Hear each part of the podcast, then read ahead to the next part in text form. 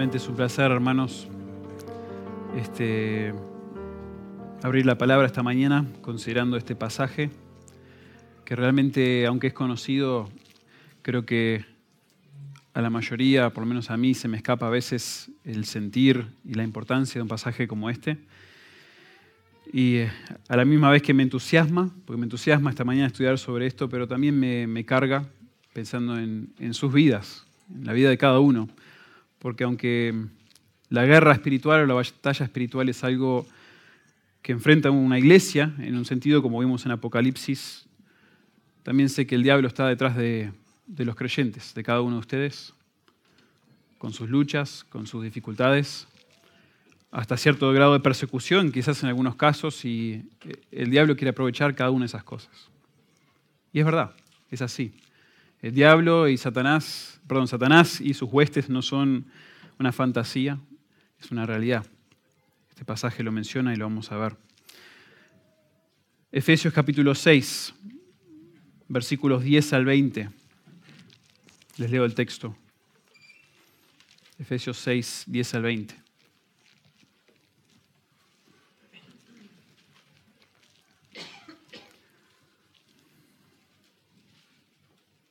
Dice Pablo, concluyendo su, su carta a los Efesios, por lo demás, hermanos míos, fortaleceos en el Señor y en el poder de su fuerza, vestidos de toda la armadura de Dios, para que podáis estar firmes contra las acechanzas del diablo, porque no tenemos lucha contra sangre y carne, sino contra principados, contra potestades, contra los gobernadores de las tinieblas de este siglo, contra huestes espirituales de maldad en las regiones celestes.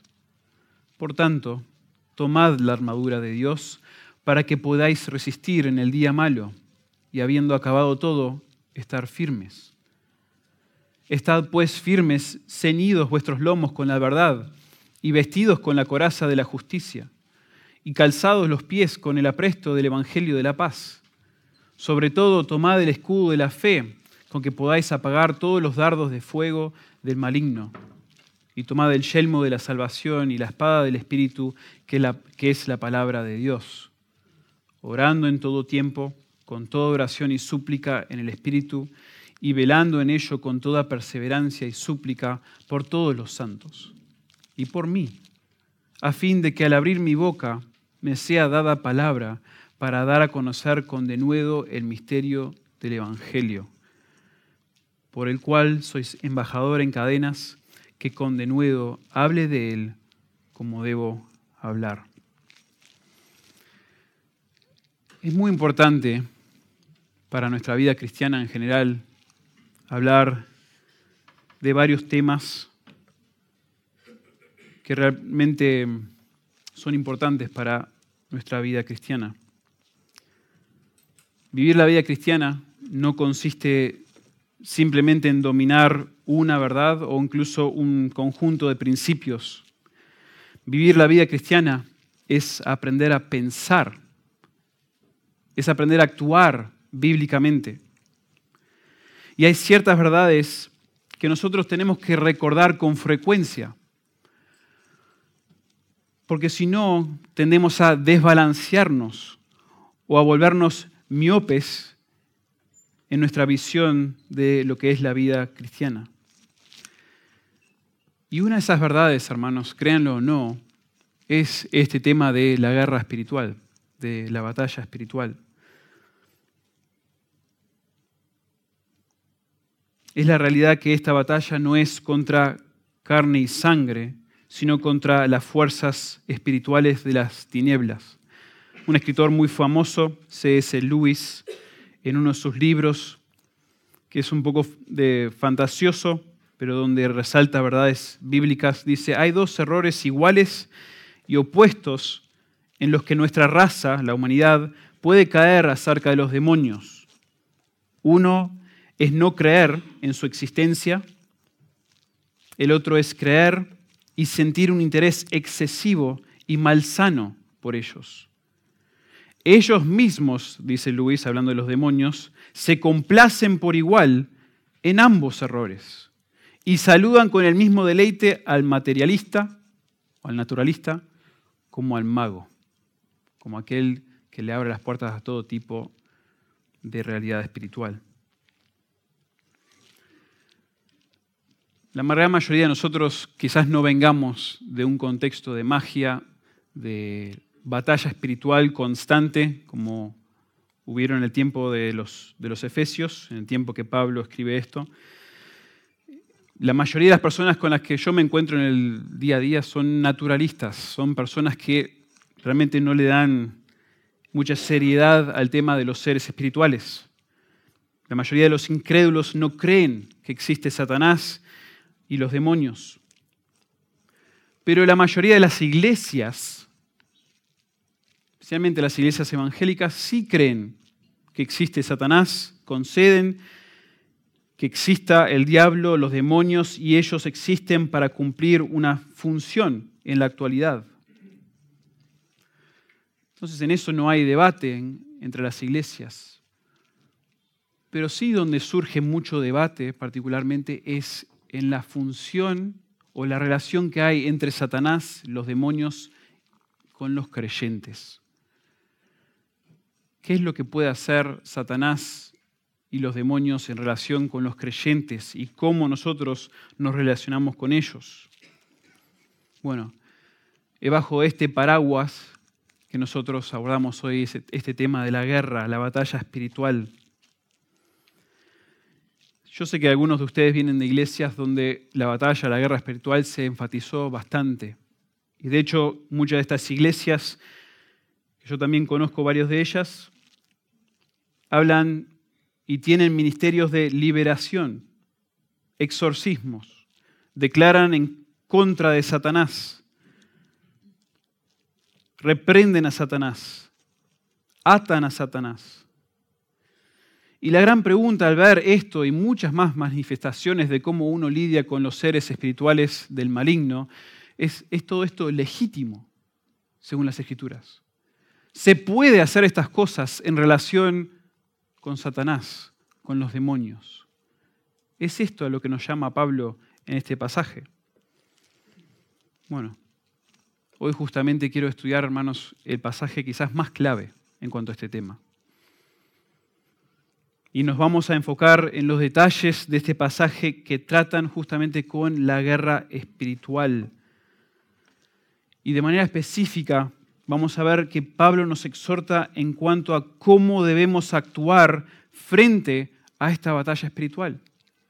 Hermanos, hay una batalla espiritual, lo vamos a ver. Está muy detallado aquí en este texto, pero hay una manera en la cual nosotros debemos comportarnos. Pablo resalta la importancia de la batalla y resalta también la manera en la cual deberíamos batallar en contra de estos seres espirituales. Y este pasaje de Pablo, al final de la carta, es un poco extraño. Cuando primero leemos o estamos leyendo el capítulo 6 y leemos acerca de cómo se debe conducir la familia, ¿no? La familia que anda según el Espíritu, que, es lleno del Espíritu, anda de cierta manera. El esposo tiene sus responsabilidades con su esposa, debe amarla. La esposa debe someterse al esposo. ¿Sí? Los hijos deben obedecer a sus padres. Siervos deben obedecer a sus amos. Y páfate, la batalla espiritual. Y es como que, ¿qué pasó acá? ¿Qué pasó con Pablo? Algo extraño está ocurriendo aquí a primera vista, pero nos damos cuenta al considerar la audiencia original de Pablo, los Efesios, y también considerar lo que está desarrollando aquí Pablo en Efesios, en la carta entera, especialmente comenzando el capítulo 4, es que Pablo está demostrando la teología en práctica en un montón de contextos. ¿sí? cómo debemos andar nosotros de diferentes maneras, andando de una manera digna del Señor, andando en luz, andando en amor, tantas maneras de andar. Luego debemos tratar a nuestros familiares, a nuestra esposa, a nuestro esposo, a nuestros hijos de cierta manera, a nuestros amos, nuestros siervos. Y es como que Pablo va dando una perspectiva bíblica, cristiana, acerca de todas estas cosas y deja para el final, como clímax de toda esta sección de exhortación, esta perspectiva bíblica, cristiana, sobre el mundo, sobre lo cósmico, digamos, sobre lo que está sucediendo alrededor nuestro y lo que realmente está sucediendo espiritualmente detrás de todo, en cierto sentido. Hay una realidad que trasciende el ámbito aún familiar, la realidad cósmica, una batalla, una guerra espiritual. Y esto se nos vuelve aún más, más importante cuando consideramos que Éfeso era considerada la ciudad espiritual. Entre otras cosas, era la ciudad espiritual. Sí era la tercera ciudad más grande del imperio romano en el momento que Pablo escribe Sí era una ciudad muy avanzada en términos de lo que habían desarrollado, pero era también una ciudad espiritual. Y ellos le rendían culto especial a Artemisa. Un autor dice, los adoradores de Artemisa ensalzaban a su diosa como suprema en poder, un poder cósmico que se creía superior al de cualquier otra deidad, al destino astrológico y a los espíritus malignos. Éfeso también, aparte de rendirle tanto culto a Artemisa, era un centro para la práctica de la magia. Un autor muy conocido, Metzger, dice, de todas las antiguas ciudades greco-romanas, Éfeso era con diferencia la más hospitalaria hacia los magos, hechiceros y charlatanes de todo tipo. O sea, en contraste a nuestra sociedad donde yo tengo que salir por la puerta y, entre comillas, intentar convencer al incrédulo que existe Satanás, existe demonios, aún existe Dios, aunque no es mi rol intentar convencerle que Dios existe, pero que no creen estas cosas, en Éfeso no ocurría eso. Había un montón de magia, de hechicería. Y ellos vivían con una visión del mundo totalmente abierta al sobrenaturalismo. La magia, los demonios y el poder espiritual eran muy reales para ellos y muchos estaban involucrados en prácticas ocultas. O sea, algunos de los que estaban sentados cuando enseñaba Pablo y cuando enseñaron otros líderes en Éfeso, ellos habían salido del ocultismo. Ellos quizás todavía luchaban un poco con el deseo de tener más poder, de poder cambiar ciertas cosas, de poder influenciar por medio del poder espiritual. Imagínense. No voy a pedir que levanten las manos los que tienen esa lucha o ese poder, pero me sorprendería un montón. imagínense lo que era eso en ese tiempo.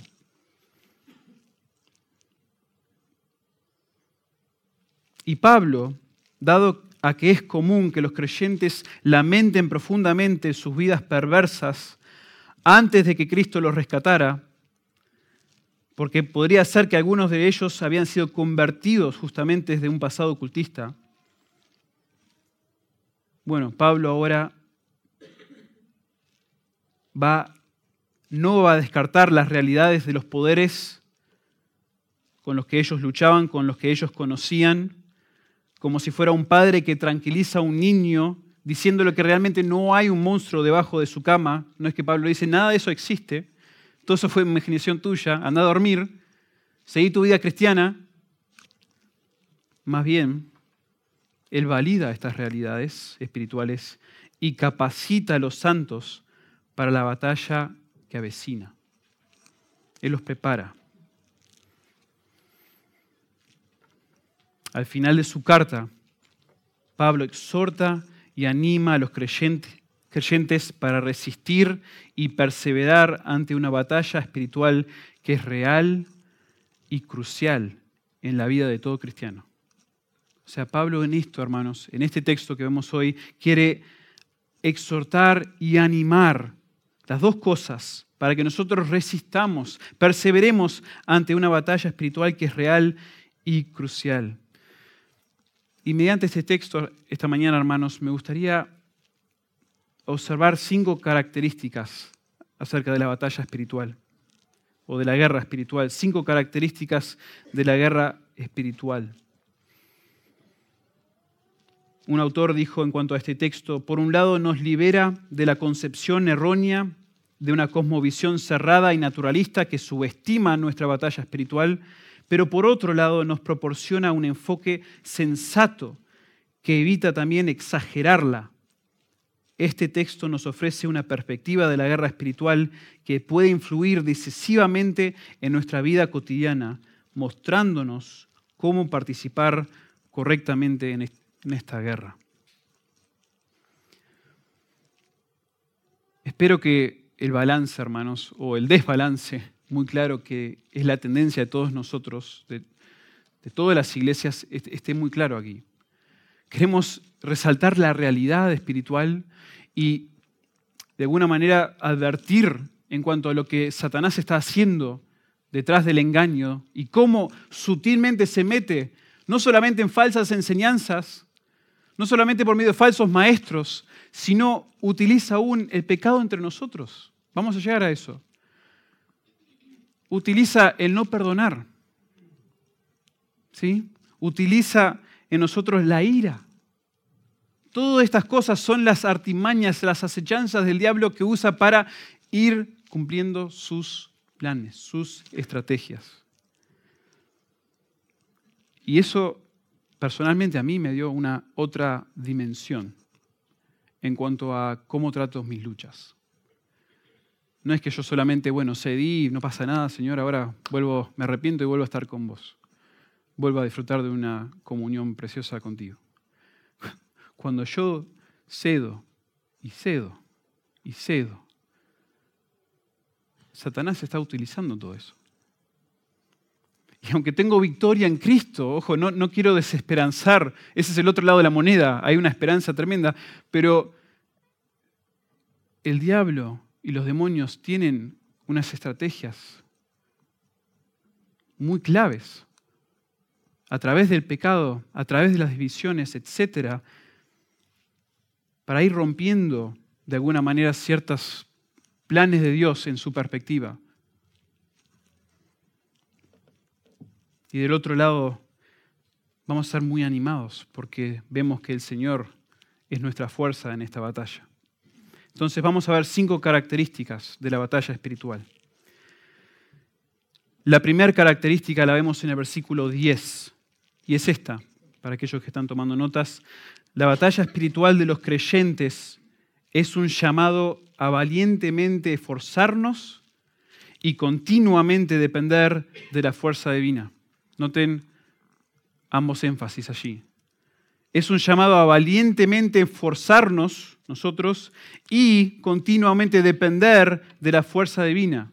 Esfuerzo propio, fuerza de Dios. Ambas cosas presentes. Versículo 10. Por lo demás, hermanos míos, fortaleceos en el Señor y en el poder de su fuerza. Es clave que Pablo comience esta sección de esta manera. Él está por describir la forma en que los creyentes deben batallar contra los espíritus de maldad y desde el inicio el llamado urgente de Pablo resalta la dependencia de Dios para esforzarnos valientemente ante las huestes más peligrosas en existencia. O sea, el elemento humano va a estar aquí. Noten en el versículo, en el siguiente versículo 11, nos llama a nosotros, a nosotros vestirnos de toda la armadura. O sea, no, no es que no tenemos responsabilidad aquí, está ese elemento humano, pero el elemento divino es clave. Fortaleceos, no nosotros ahí flexionando los músculos espirituales y diciendo, Satanás, vení, vení que te doy una trompada. ¿Qué es eso? ¿Qué es eso? No, fortaleceos en el Señor. Y en el texto Noten que ahí dice y en el poder de su fuerza. Pablo que en realidad está haciendo allí en el original es explicando lo que eso significa, lo cual es el poder de su fuerza. Fortalezcanse en el Señor, o sea, en el poder de su fuerza. Pablo viene resaltando a través de esta carta varias veces que nosotros tenemos a nuestra disposición. Los verdaderos creyentes tienen a su disposición el poder de Dios, el poder de Cristo. Noten Efesios 1, 18 y 19, según la Biblia de las Américas, dice, mi oración es que los ojos de vuestro corazón sean iluminados, para que sepáis cuál es la esperanza de su llamamiento, cuáles son las riquezas de la gloria de su herencia en los santos y cuál es la extraordinaria grandeza de su poder para con nosotros los que creemos conforme a la eficacia de la fuerza de su poder. O sea, Pablo en, en esa sección, que es también hermosa, dice, el mismo poder que resucitó a Cristo de los muertos y lo exaltó a la diestra del Padre por encima de todos los huestes celestiales, por encima de todo poder celestial, ese mismo poder está a favor vuestro. Está a su disposición. A ustedes estar en, en Cristo, ese poder está a su disposición. Efesios 3, 16, un poco más adelante, empezando en el versículo 14, dice, por esta causa pues, doblo mis rodillas ante el Padre de nuestro Señor Jesucristo. Versículo 16, que os conceda, conforme a las riquezas de su gloria, ser fortalecidos con poder por su espíritu en el hombre interior. Y unos versículos más adelante, versículos 20 y 21, y aquel que es poderoso para hacer todo mucho más abundante de lo que pedimos o entendemos, según el poder que obra en nosotros, a Él sea la gloria en la iglesia y en Cristo Jesús por todas las generaciones, por los siglos de los siglos. Amén. O sea, Dios al salvar a una persona, al regenerarle, redimirle, transformarle, unirle con Cristo, esa es la palabra clave, el concepto clave en Efesios, al unir al creyente con Cristo, es como que lo coloca en Cristo, es, la terminología y visualmente es como que agarra al creyente del, del reino de las tinieblas, lo quita del reino de las tinieblas y lo coloca en el reino del amado Hijo y lo coloca en Cristo. Y al estar en Cristo, ahora tiene a su favor, para su beneficio, para su crecimiento, para su victoria, el poder de Cristo.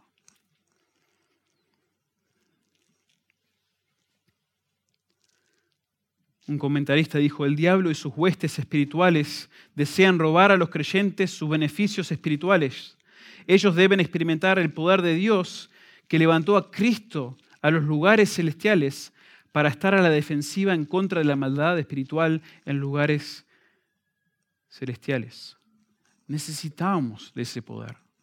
Piensen en que antes de que nosotros éramos hijos de Dios, éramos, como vamos a ver más adelante, conforme a este mundo, conforme a la voluntad del príncipe de la potestad del aire. Éramos conforme al diablo. Estábamos bajo su mando, digamos. Pero cuando Cristo es exaltado, Cristo tiene victoria sobre todas las cosas. Él es exaltado sobre los lugares celestiales, sobre todo. Y, y cuando nosotros estamos en Cristo, Él nos une a su Hijo en esos lugares, pudiendo tener ahora victoria sobre estos poderes espirituales. Hermanos, espero no perderlos. Sé que mucho de esto suena abstracto, ¿sí? Pero vamos, vamos en un momento de lo práctico. Entonces, ¿qué significa ser fuerte en el Señor? ¿Qué significa este primer principio de ser fortalecidos en el Señor? Bueno, en resumen, significa mantener una conciencia continua de que el Señor Jesús tiene reservas abundantes de fuerza para nosotros. Y al darnos cuenta de esto nosotros extraemos de esa fuerza continuamente. Y la idea es que en virtud de nuestra unión con Cristo, utilizamos la fuerza que es inherente a Él. Es su fuerza. Y nosotros extraemos de Él. Nuestro Señor tiene todo lo que necesitamos para la guerra. Aunque somos débiles, Él es fuerte. Y Él perfecciona su fuerza en nuestra debilidad. Esa es la idea. La idea es no que cuando fuimos salvos redimidos por Cristo, ahora nosotros hacemos lo que queramos y en el nombre nuestro empezamos a sacar demonios, empezamos a liberar a personas, sino por medio de la fuerza del Señor nosotros podemos tener victoria, pero es por medio solamente de su fuerza.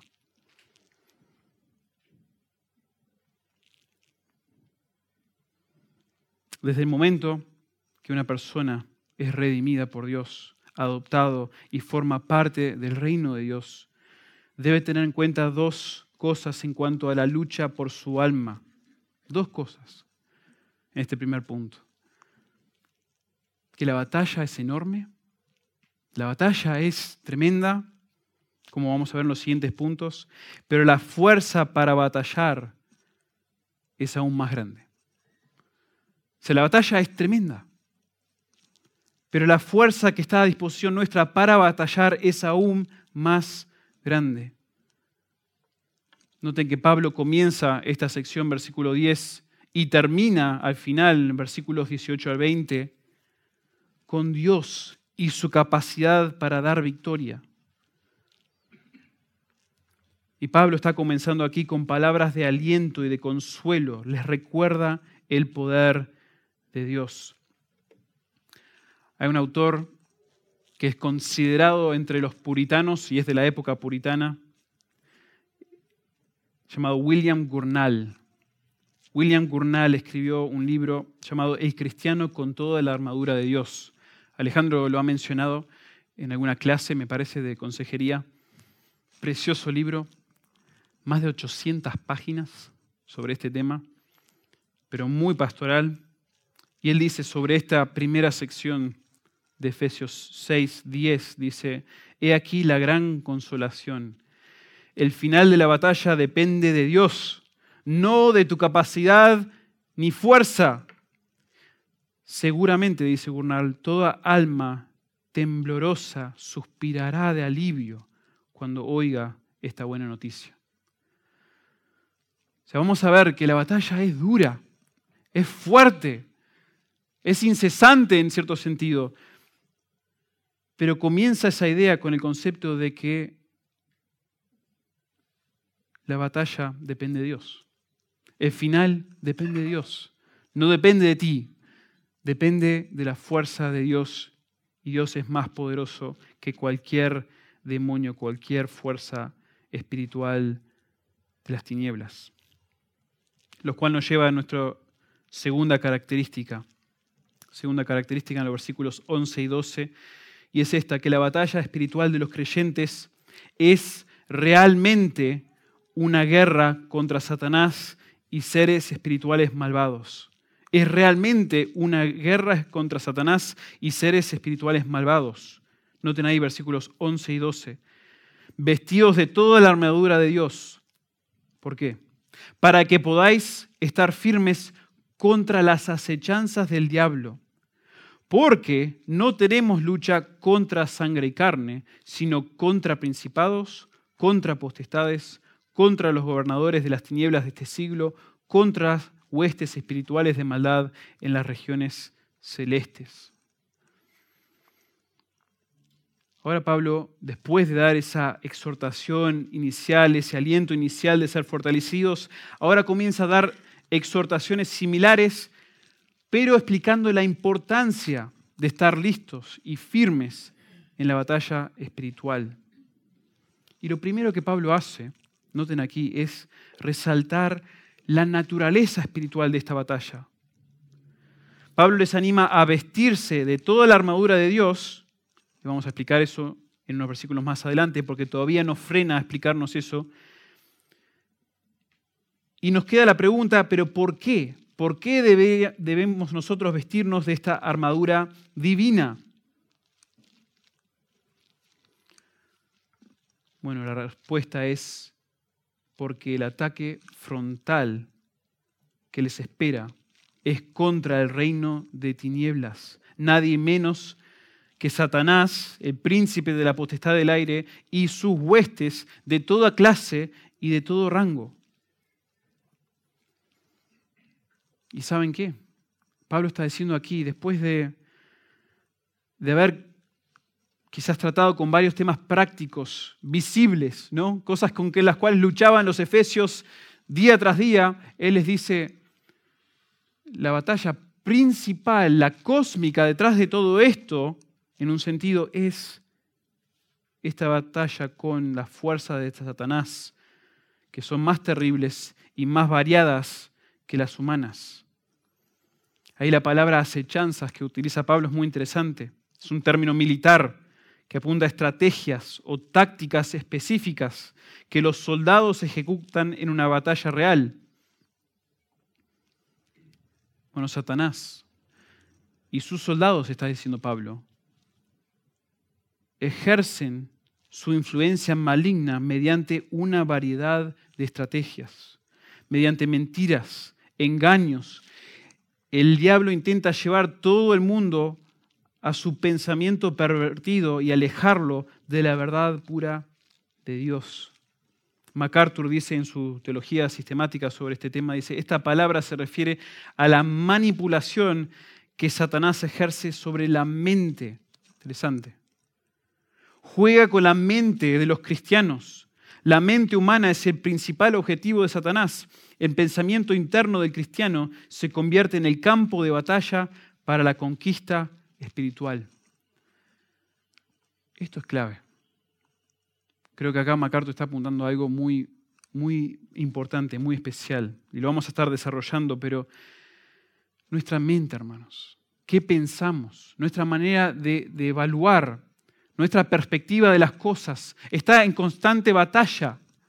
Los puritanos creían esto y lo, enseñaban constantemente. Ellos decían, necesitamos meditar en la palabra porque nuestra mente fácilmente se va a pensar y minimizar cosas, justificar pecados, darle prioridad a cosas que no deberíamos darle prioridad. Nuestra mente es el campo de batalla. Y Satanás, nos dice Pablo, Satanás y sus huestes tienen estrategias. Para muchos de nosotros estrategia era cuando jugamos el videojuego ahí de cuando armamos nuestras fuerzas militares y pensamos en estrategia en algo totalmente como fuera de, de lo que es nuestra vida cotidiana. Hay planes en la mente de Satanás y sus huestes para influenciar nuestra manera de pensar, nuestra cosmovisión. Y luego de describir el método de Satanás, Pablo enfáticamente explica por qué esta no es como cualquier otra batalla. Dice, no tenemos lucha, y no tiene la repetición continua ahora en este versículo, no tenemos lucha contra sangre y carne. No es contra seres humanos meramente. La razón por la que esta lucha requiere de una atención y una preparación especial y por qué es tan peligrosa es porque no es contra sangre y carne, sino contra principados, potestades, contra gobernadores de las tinieblas de este siglo, contra huestes espirituales de maldad en las regiones celestiales. Y al leer todo eso, yo no sé qué se les viene a la mente a ustedes. No sé qué se imaginan allí. Y la verdad es, es una incógnita interpretativa. Al estudiar este pasaje, los teólogos, los comentaristas, a través de la historia no tienen idea, en realidad. Tienen sus, intentan adivinar, intentan dar sus sugerencias, pero el problema es que varias de estas, de estas palabras casi que no aparecen en otros lugares en el griego. Entonces hay un poco de confusión. Puede ser que sean diferentes rangos, ¿sí? diferentes tipos de demonios y sus diferentes niveles de jerarquía. Puede ser. Pero lo que veo como énfasis para el apóstol Pablo aquí es más que nada la posición. La palabra contra, contra, contra, contra. La posición contra los creyentes. Y noten en sí en, este pasaje el énfasis en que, en que hay un, como un creyendo, hay un crecimiento desde los primeros demonios, digamos, los principados, que es un término utilizado con bastante frecuencia para hablar de, demonios, ese sí es utilizado, pero después como que se, va, se van alargando las palabras, los conceptos, las frases contra principados, contra potestades, contra los gobernadores de las tinieblas de este siglo, contra las huestes espirituales de la maldad en las regiones celestiales. Y es como que da una sensación de que esto no es un chiste, esto no es un juego. Hay una batalla seria. Hay personas, o hay, perdón, seres en contra de nuestro ser, en contra de nuestra vida espiritual, en contra de las iglesias que desean ser fieles a Dios y su palabra. Un autor comenta que probablemente este énfasis, estas palabras utilizadas para debe producir en la audiencia un efecto persuasivo. Pablo quiere despertar a los creyentes al hecho de que la lucha no ha terminado ahora que somos cristianos. Claro, a veces ese es uno de los errores ¿no? que, en los cuales caemos. A ver, cuando somos cristianos, ya nuestra vida eterna es segura. Cuando el Señor me salva, yo ya tengo la seguridad de que voy a estar con Él y de que Él me va a fortalecer y de que Él me va a proteger. Sí, amén. Es así. Pero la lucha continúa y hay toda clase, dice este autor, de espíritus poderosos demoníacos que intentan llevarnos, entre comillas, a la perdición. Intentan influenciarnos de tal manera que nosotros, o que muchos que están aquí, que quizás al final no son creyentes, sino apóstatas, como se ha enseñado en otros sermones en esta iglesia, Satanás quiere meterse donde pueda para sacarle el jugo espiritual al que pueda. Satanás y sus huestes. Y entonces creo que ese efecto es producido por, lo que, por la manera que Pablo lo describe aquí, inspirado por el Espíritu Santo. Ese, esa persuasión. ¿Por qué no decir las huestes espirituales? ¿Por qué tener que elaborarlo con todas estas frases?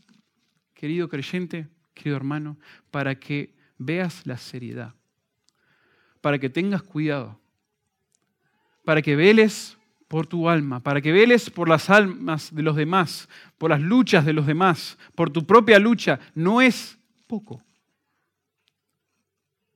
No es insignificante. Debemos ser conscientes, hermanos, de esta lucha. Hay una leyenda acerca de Martín Lutero, que a fines del siglo XVI él estaba en Wartburg, una ciudad donde estaba allí, parece que enseñando, y que tuvo, en teoría, esto es una leyenda, una confrontación con Satanás, con el diablo, y él lanzó un tintero a la cabeza del diablo. Es una leyenda, obviamente.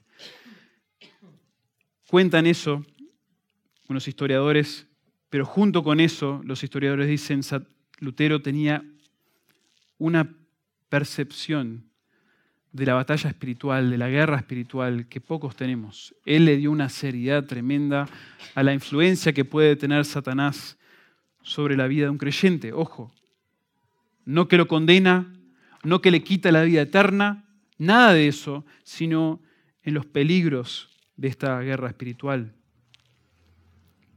Hermanos, nosotros tenemos que ser conscientes de que vivimos en una batalla espiritual querer aún desear la ignorancia. Y yo, yo entiendo ese, ese, deseo, ese sentir a veces, como que ni, no me hables. Yo, yo la verdad no quiero saber de todo lo oculto que está haciendo tal, tal grupo, tal secta en aquella esquina de la ciudad, en aquella parte del país. No, no digo que vayan y empiecen a indagar en todas las, las cosas ocultas, no estoy diciendo eso.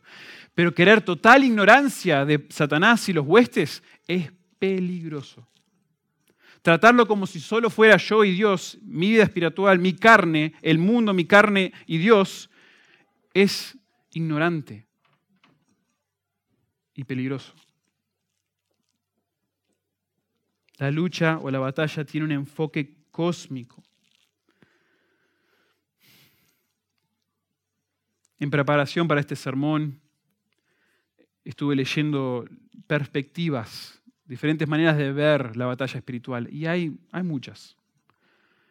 Hay un libro que trata con cuatro perspectivas, pero desde que se publicó ese libro, creo que en el 2005, por ahí, ha salido otro libro que le agregó tres más. Entonces, en teoría hay como siete perspectivas. Una de las perspectivas, aún dentro del movimiento evangélico, es que Satanás y los demonios realmente son un símbolo, solamente un símbolo de la maldad en el mundo. La maldad que está detrás de los poderes mundiales. O sea que la maldad principal, la institucional, se representa en el símbolo de Satanás y los demonios.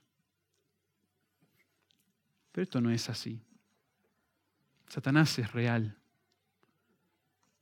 Realmente, como enfatizamos en este punto, realmente es una batalla con Satanás y con sus huestes. Por lo tanto, hermanos, debemos estar en alerta, velando, dice en 1 Pedro 5.8. Un autor dijo, el diablo hace de las suyas incluso en las iglesias. El cristiano consciente debe sentirse siempre disgustado por ello, pero nunca sorprendido si está alerta. Yo me he enterado, hermanos, como quizás la mayoría de ustedes, me he enterado de cosas espantosas en iglesias. Iglesias no sanas, pero en iglesias sanas también. Iglesias que predican el Evangelio, el verdadero Evangelio. Líderes que quizás todos pensábamos que eran dentro de todo fieles, amando al Señor, parecía. Pero, pero hay momentos, lamentablemente, donde Satanás se agarra aún de líderes o de individuos en iglesias sanas y hace desastre con ellos. Hace desastre al nombre del Evangelio, al nombre de Cristo, por medio de esas personas.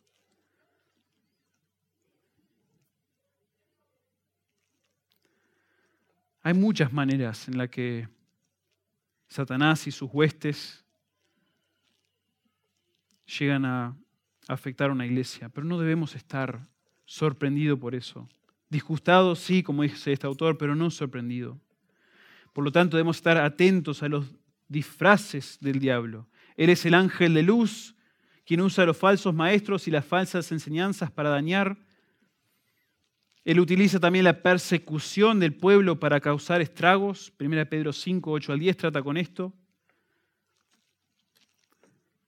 Cuidado, hermanos, con siempre decirle a una persona que está sufriendo, no digo que no le digamos nunca, sino que o sea, hay, dos aspectos en el sufrimiento de un creyente. Está el aspecto donde cada dificultad, cada tentación es bueno para su vida espiritual, gracias a Dios. Los sufrimientos, lo que padecemos, es razón por gozo, porque cuando pasamos por las diversas pruebas, dice Santiago, producen paciencia, madurez. Pero Cuidado con decir, bueno, aguántatela, ya vas a crecer. Porque por el otro lado, Satanás usa la persecución, la aflicción, para desalentar al creyente y usarlo como una oportunidad. Primera Tesalonicenses 3:5, por lo cual también yo, no pudiendo soportar más, envié para informarme de vuestra fe. Esto es Pablo escribiéndole a la iglesia en Tesalónica. No sea que os hubiese tentado el tentador y que nuestro trabajo resultase en vano. La aflicción, la persecución que sufría la iglesia en Tesalónica, el tentador lo quería aprovechar, desanimar a algunos creyentes. Entonces, nuevamente, ojo, persecución, aflicción, bueno para el creyente en un sentido, si es, si busca al Señor, se acude a la fuerza del Señor, pero por otro lado es peligroso como iglesia, como creyentes, debemos estar detrás de esos hermanos, animándoles.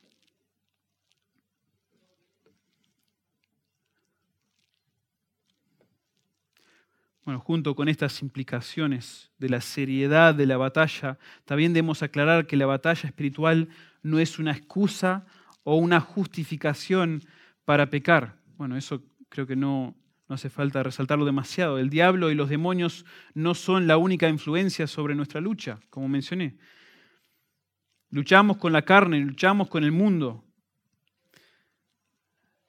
Por lo tanto, hermanos, ahora que estamos enterándonos o informándonos más en cuanto a esta batalla espiritual, por favor no vayas y le digas a tu esposa, el diablo me, obligó. El diablo me hizo hacer esto. Está detrás mío el diablo. Ojo, a veces uno siente que hay muchas aflicciones, muchas pruebas, muchas dificultades y uno percibe, che, wow, qué dura la batalla espiritual. No sé qué está pasando por detrás, ¿no? A veces escuchaba al pastor Henry Tolopilo decir eso. siento que estoy en el medio de una batalla espiritual. Lo cual en un sentido estamos constantemente, ¿no? Pero no podemos sucumbir, como dice un autor, al síndrome de que el diablo me obligó a hacerlo. Imposible. Nosotros pecamos según nuestras propias concupiscencias. No nos puede obligar. La batalla espiritual es real y los malignos espirituales aprovechan nuestra debilidad y nuestro pecado para influenciarnos y engañarnos a tal punto que podemos ceder ante sus acechanzas. Pasemos ahora entonces a la tercera característica. La batalla espiritual de los creyentes es prácticamente un llamado a resistir y perseverar ante la maldad espiritual. Es prácticamente un llamado a resistir y perseverar ante la maldad espiritual. Versículo 13. Por tanto, tomad la armadura de Dios para que podáis resistir en el día malo y habiendo acabado todo, estar firmes. Bueno, noten, hay unos detalles muy interesantes aquí en, en este versículo. Primero, Pablo conecta esta idea con lo anterior por medio de esa conjunción por tanto. Básicamente está dando una inferencia en base a lo que acabamos de ver. O sea, en base a la lucha espiritual, que es espiritual, contra las acechanzas del diablo, contra las huestes de tinieblas, tomad la armadura. Y al repetir ese mandato de tomar la armadura, ni aún en este versículo Pablo empieza a desarrollar lo que eso significa, sino que da otro propósito, otra razón, otro por qué, o para qué en este caso. Y primordial en el razonamiento de Pablo es la idea de resistir o de permanecer firme. Estas dos palabras, si lo fuéramos a ver en el original, veríamos que tienen la misma raíz. Pablo es como que está enfatizando, tomen la armadura de Dios para resistir, para estar firme ante las acechanzas, ante los ataques del diablo.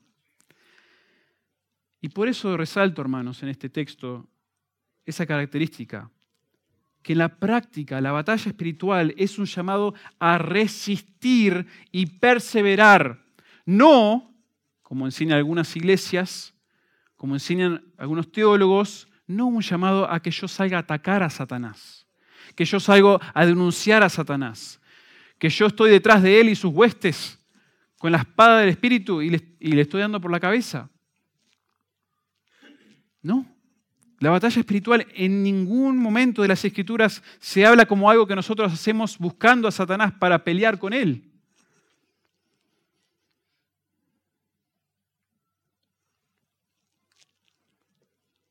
Un comentarista dijo, el cuadro actual no es el de una marcha o un asalto de Satanás y sus huestes, sino el de defender la fortaleza del alma y de la iglesia para el Rey Celestial. Estamos protegiendo, defendiendo nuestra alma, la iglesia, ante las acechanzas del diablo. En la práctica, hermanos, si nosotros entonces no estamos saliendo a atacar a Satanás y acusarle a él de alguna manera, en la práctica, ¿cómo podemos nosotros resistir, hacer esto que nos dice Pablo en este versículo, ante las estrategias del maligno? Esto, esta sección creo que puede ser muy valiosa para todos nosotros, hermanos. Primero, hay una virtud o fortaleza de carácter que es vital en la batalla espiritual. para que nosotros tengamos victoria, para que podamos resistir y estar firmes ante esas, esos ataques, en 1 Pedro 5, Pedro dice que la humildad es clave. La humildad, humillaos pues bajo la poderosa mano de Dios, para que Él os exalte cuando fuere tiempo, echando toda vuestra ansiedad sobre Él, porque Él tiene cuidado de vosotros. Y esto es justo antes de escribir al adversario de nuestras almas, el diablo, quien anda como león rugiente buscando a quien devorar. O sea, en ese contexto que el diablo anda buscando a quien devorar, y lo está haciendo hoy, lo está haciendo en actualidad, está queriendo infiltrarse, atacar, influenciar. Pedro enfatiza, humíllense, la humildad, el orgullo, el orgullo de una persona, el orgullo dentro de la iglesia es como, es como el tenedor libre para Satanás. Es como abrir la puerta y decir, vení, morfá, come lo que quieras acá. Cuando hay orgullo, Satanás aprovecha. Noten que en, primer, en 1 Timoteo 3:6, hablando de los requisitos de los ancianos, imagínense, otro tema hablando de quién puede ser anciano, quién debería ser anciano en una iglesia, uno de los requisitos, dice Pablo, es que no sea un neófito, un recién convertido, una persona que recién llegó a la fe. ¿Por qué? Para que no caiga en la condenación del diablo. Para que no, como el diablo se jacte, se crea más de la cuenta y termina siendo un tropiezo y hasta una herramienta dentro de la iglesia. 1 Corintios 10, 12, el que piensa estar firme, mire que no caiga. Bueno, no hay lugar para el orgullo. El orgullo es un peligro. Hablamos mucho de eso en esta iglesia. La humildad, la necesidad de ser humildes entre nosotros, cómo eso trae la unidad, cómo eso fomenta el compañerismo genuino, el poder ayudarnos de la mejor manera ser humildes. Yo no soy, no soy nada ¿eh? en comparación con mi Señor soy algo por mi Señor. ¿Y qué me ando comparando con los demás? Siempre hay mejor que yo, igual. O sea, no, no, no tiene sentido. Y cuando le damos tanto lugar a la humildad, y no estoy diciendo que esto es fácil, hermanos, por favor, no, no estoy queriendo como pasarlo por alto, porque todos luchamos con el orgullo diariamente, pero no le demos lugar, no, lo, no le demos leña al fuego del orgullo, porque es una manera que Satanás aprovecha. Es una oportunidad para Satanás. Una segunda manera, hablando de algunas implicaciones sobre esto, de cómo resistir al diablo, es, según Pablo nos aconseja justamente en, Efesios también, capítulo 4, a no darle lugar al diablo. No darle lugar al diablo. Efesios 4, 26 al 27. Airaos, pero no pequéis. No se ponga el sol sobre vuestro enojo, ni deis lugar al diablo.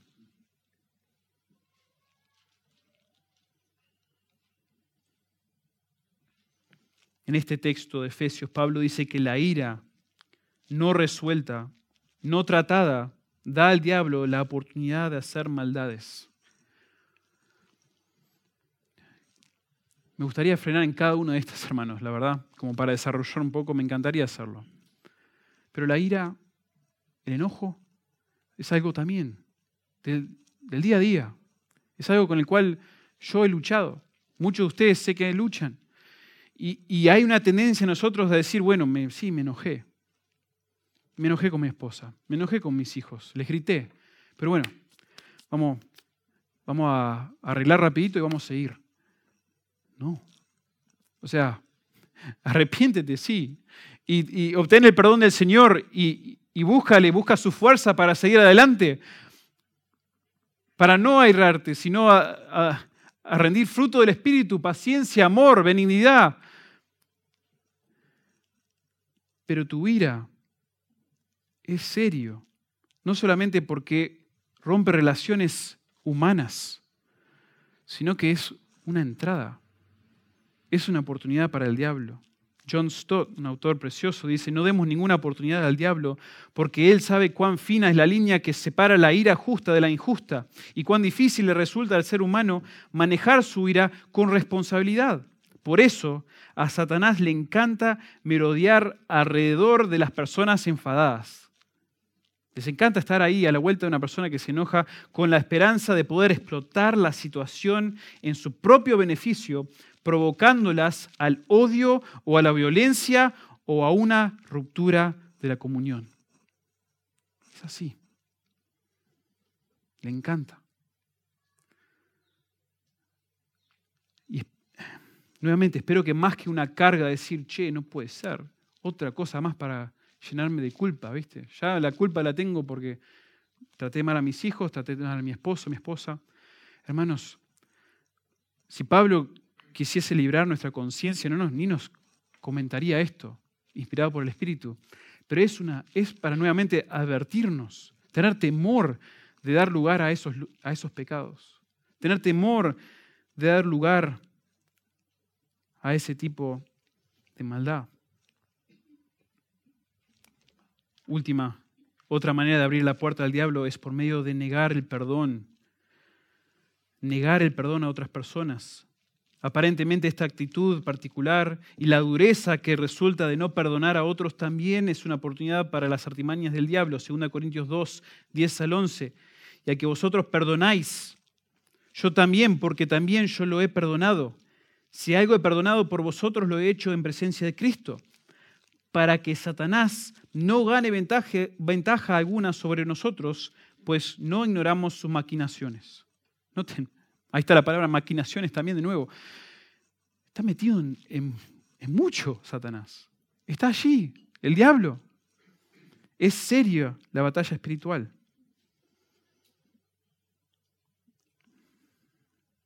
La batalla espiritual de los creyentes es prácticamente un llamado a resistir y perseverar ante la maldad espiritual. Número cuatro, la batalla espiritual de los creyentes es constantemente reforzada por nuestra identidad en Cristo. Y esto, hermanos, es la sección quizás más larga de lo que nos queda aquí. Yo estoy, voy a resumir estas últimas dos secciones. Hasta el momento Pablo nos, nos viene diciendo por qué. ¿Por qué batallar? ¿Por qué tomar la armadura del Señor? ¿Por qué tomar la armadura de Dios? Bueno, muy claramente lo, expuso. Y ahora sí nos dice la manera en que los creyentes pueden y deben estar firmes. Y como les dije, este quizás sea la, la sección más conocida, más popular. Hay sermones, cursos, libros, clases de niños, canciones que desarrollan todo lo que es la armadura de Dios. Y con eso, no quiero no quiero desanimar, desalentar, decepcionar a aquellos que, hasta tienen la armadura allí y de vez en cuando quizás hasta se la pongan, la coraza, no sé si todavía alguno lo tendrá. Pero pienso que Pablo aquí, viendo estos versículos y hablando de ceñir nuestros lomos con la verdad, vestidos con la coraza de la justicia, calzados los pies con el apresto del Evangelio de paz, el escudo de la fe, el yermo de la salvación, la espada del Espíritu, no creo que Pablo esté intentando hacer una conexión realmente significativa entre el elemento metafórico, ¿sí? el elemento de la, de la armadura que, tenían o los romanos, que eso es cuestión de debate en este pasaje también, si es los romanos o si fue la armadura de Dios, según Isaías 57 o 59, perdón. Pero no pienso que está diciendo, bueno, la justicia te cubre tal parte. La salvación te cubre la mente, ¿sí?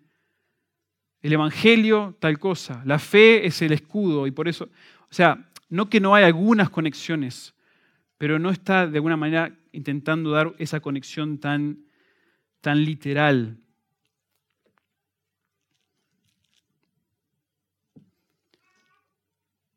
Es posible que haya una alusión a la armadura de Dios, pero pienso que en contexto Pablo nos está llamando a protegernos o reforzarnos con los elementos que ya nos fueron otorgados en Cristo.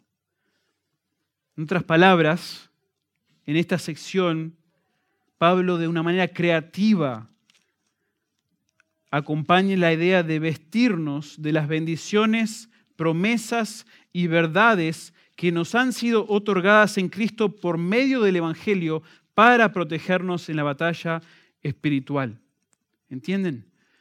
O sea, nosotros al conocer la verdad, cuando Cristo nos abre los ojos a la verdad y nosotros estamos en Cristo, Él nos viste de su justicia.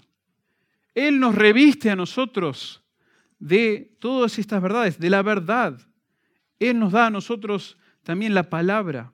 Todos estos elementos, todas estas promesas, todas estas verdades ya son nuestras. Y la idea entonces de Pablo es, revístanse con esto, hermanos. Pónganse la armadura, es revestidos de, Cristo. Pónganse el Señor Jesucristo, dicen Romanos.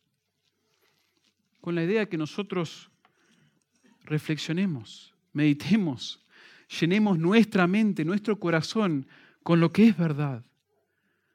Con lo que es verdad acerca de Dios, con lo que es verdad acerca de nosotros mismos, con esas promesas que son mucho más poderosas y potentes e importantes que todo lo demás que me rodea,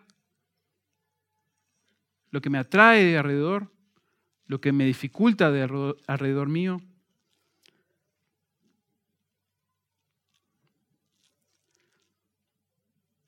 Pienso que Pablo hace esto a través de la carta de Efesios, varias veces.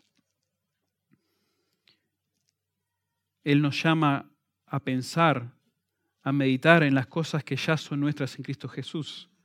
Efesios 1, 3 a 14, es como, es como que nosotros nos, sumergimos en un océano de bendición espiritual y es como que uno no, no, puede dejar de, de maravillarse por todo lo, lo que Dios ha hecho en Cristo para nosotros. Todos los beneficios, todas las bendiciones en Cristo que tenemos increíbles.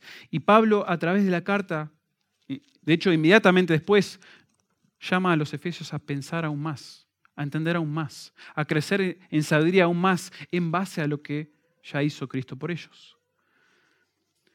O sea, hermanos, no, es que tenemos que salir afuera nosotros a buscar dónde consigo yo más justicia, ¿Dónde consigo esa coraza? ¿Dónde consigo ese yermo de la salvación para reforzarme en esta batalla? Ya es tuya. Pero atesórala, reflexiona en ella, vístete una y otra vez en ella. Cristo ya te vistió, pero sigues aprendiendo, creciendo, madurando en cuanto a tu entendimiento de estas cosas.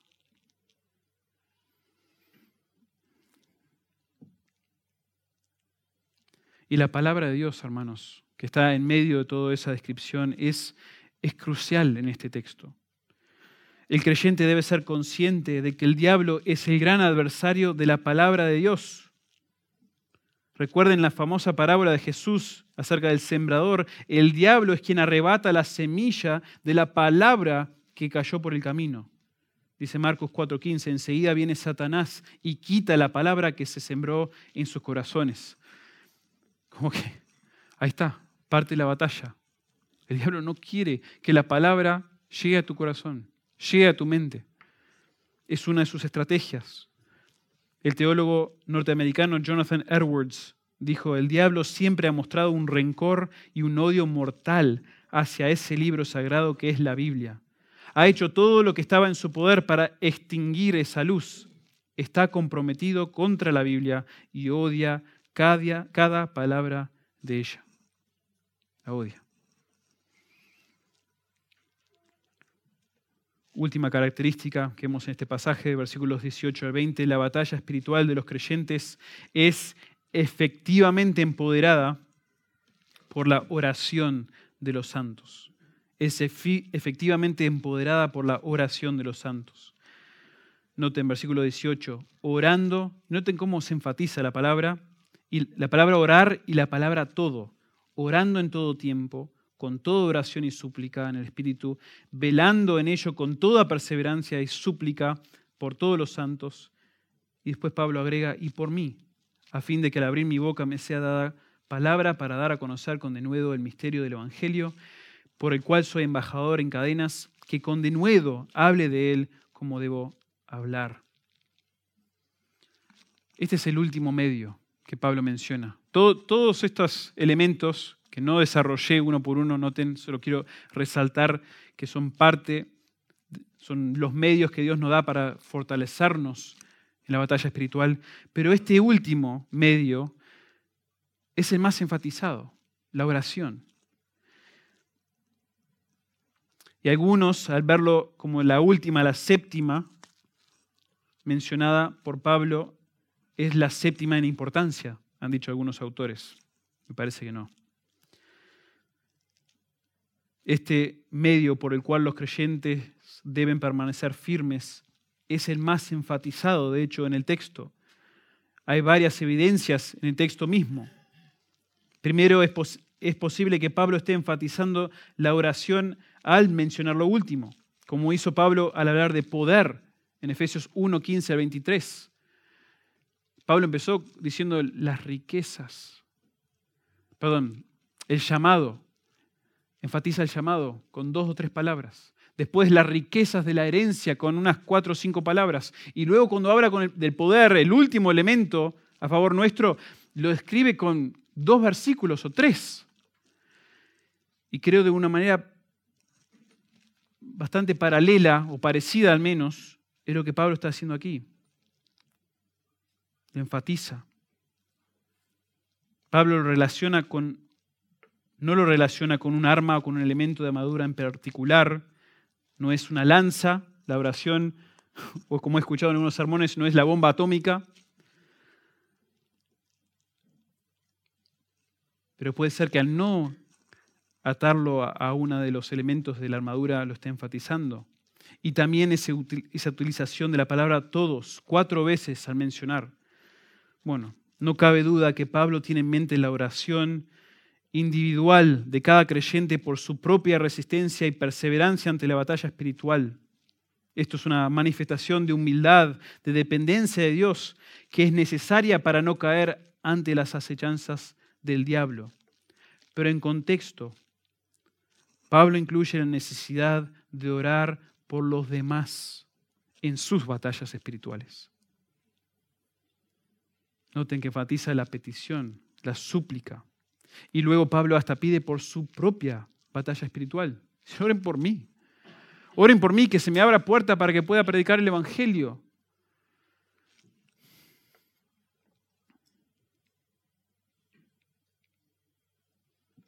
El comentarista dice, la oración no es el medio por el cual los creyentes se enfrentan a Satanás y a los demonios en una guerra espiritual es el medio por el cual los creyentes piden a Dios la ayuda divina para perseverar y permanecer firmes en Cristo, de modo que el Evangelio siga prevaleciendo no solo para ellos, sino también para otros que aún no han creído.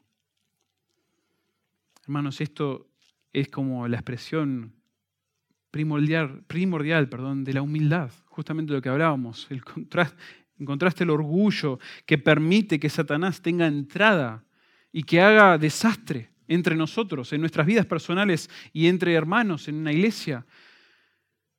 La oración justamente es una expresión de dependencia, de humildad, de decir, Dios, yo sin tu fuerza no puedo. Dios, por favor, ayuda a tal hermano, tal hermana que está pasando por un momento muy difícil, fortalecela. Ayuda a recordar estas verdades quién es su identidad en Cristo. Ayúdale a ser fortalecido en el Señor, buscándote a ti, no sus propias fuerzas, porque la batalla es dura. Satanás es muy hábil, muy astuto para engañar, justificar maneras de pensar, hacernos minimizar o hasta engrandecer un problema, a tal punto que nos ahoga. Señor, ayuda. Ayuda a este hermano. Ayuda a esta hermana. Pablo lo pidió por sí mismo.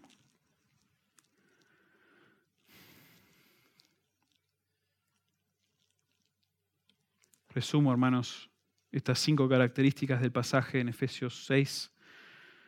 La batalla espiritual de los creyentes, primero, es un llamado a valientemente esforzarnos y continuamente depender de la fuerza divina. Versículo 10. La batalla espiritual de los creyentes es realmente una guerra contra Satanás y seres espirituales malvados. Es una realidad, no es ficticio. También, número tres, es prácticamente en la práctica un llamado a resistir y perseverar ante la maldad espiritual. Número cuatro, la batalla espiritual de los creyentes es constantemente reforzada por nuestra identidad en Cristo. Y por último, la batalla espiritual de los creyentes es efectivamente empoderada por la oración de los santos.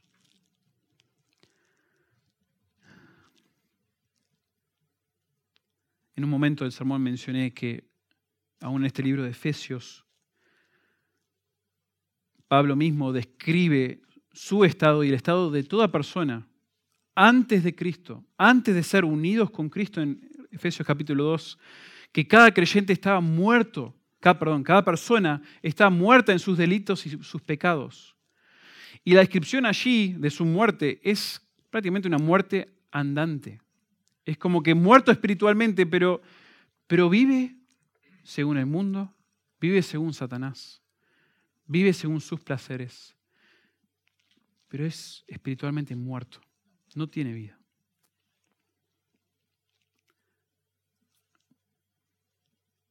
A mí me da mucha tristeza pasajes como este, me da mucha tristeza pensar en mis amigos, mis familiares incrédulos, porque ellos no tienen la protección, digamos, de Dios.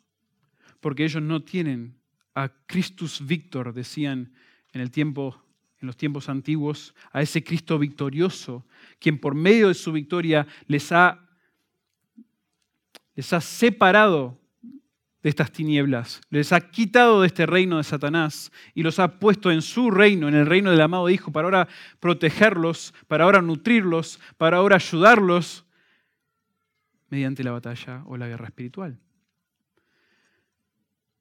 Bueno, si eres uno de esos hoy, que en realidad ni tienes guerra espiritual, sino que estás totalmente cedido a lo que Satanás desea, a lo que las huestes de maldad disfrutan, bueno, hay esperanza. Hay esperanza porque Cristo en su muerte conquistó a Satanás, conquistó a los seres celestiales, conquistó a las tinieblas, conquistó a la muerte y hay vida espiritual. Hay esperanza para aquellos que creen en esta verdad preciosa de Cristo Jesús, de que Él fue el Cristo victorioso. Él derrotó por medio de su muerte el pecado y derrotó a Satanás. Satanás ya no tiene sobre nosotros la posibilidad de hacer lo que quiera.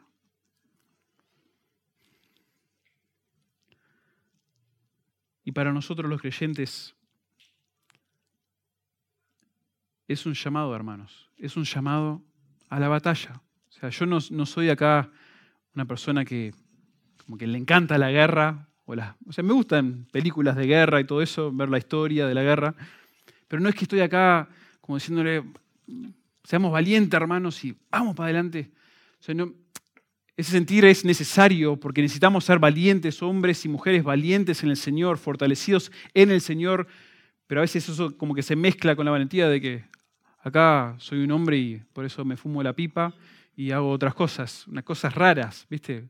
De masculinidad que a veces se mezclan, que, no son bíblicamente, eh, bíblicamente defendidos. Pero sí, hermanos, seamos fortalecidos, sí seamos corajudos, digamos, en el Señor. Hay una batalla y nosotros tenemos al Rey a nuestro favor. Él, el Rey que va a tener la victoria final sobre todas las cosas, Él está a favor nuestro. Podemos tener victoria en la batalla espiritual. Hay una batalla espiritual, pero el resultado para nosotros que estamos en Cristo es definitiva y está definida por Él. Este autor, William Gurnall, que les mencioné con ese libro precioso acerca de la batalla espiritual, dice lo siguiente para concluir. Como parte del ejercicio de Cristo, tú marchas entre los espíritus honrados. Cada uno de tus amigos soldados es hijo del rey. Algunos como tú están en medio de la batalla, asediados por todas partes por la aflicción y la tentación.